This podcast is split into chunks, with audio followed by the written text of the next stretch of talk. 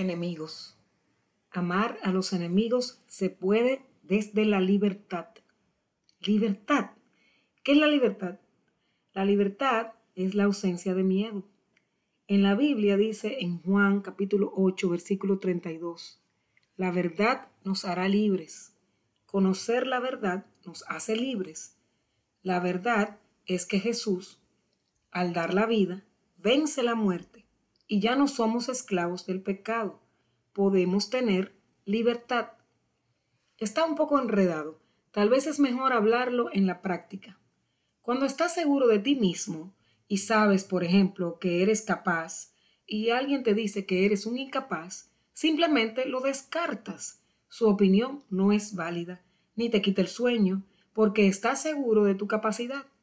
Eres libre de su opinión, no te afecta, pero si se le ocurre decir algo de lo que no estás muy seguro, muy probablemente es que te sientas afectado y lo consideres como una persona en la que no puedes confiar. ¿Qué cambió? Tu libertad. Cambió tu disposición hacia lo que los demás opinan, no realmente la otra persona. No estoy diciendo que no hay personas hirientes, estoy diciendo que no te sometas a lo que opinen los demás al conocerte en los ojos de Dios.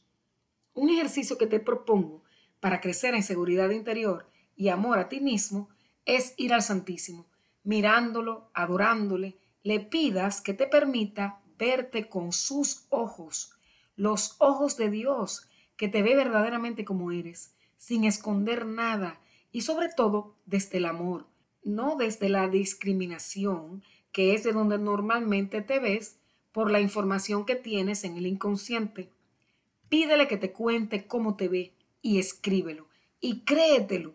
Recuerdo cuando lo hice la primera vez que escuché que tenía una cualidad que no sabía ni qué significaba.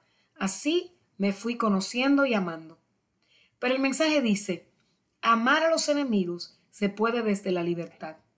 ¿Por qué estoy por otro lado?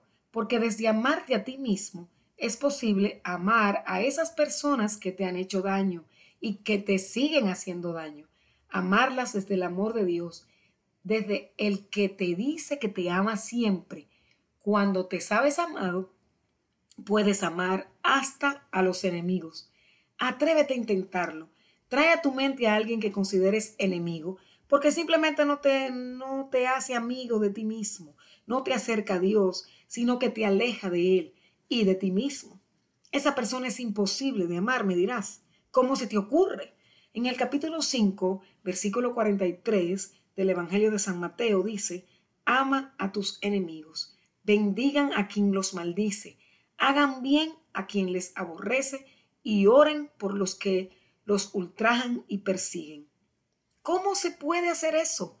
Desde la libertad de percibirme amado y respetado desde la libertad que da el amor de los amores. Dios, que es el único que tiene esa capacidad, y te la da para que la ejerzas hacia los demás. Es realmente otra forma de vivir. Te animo a que te abras a esta nueva aventura.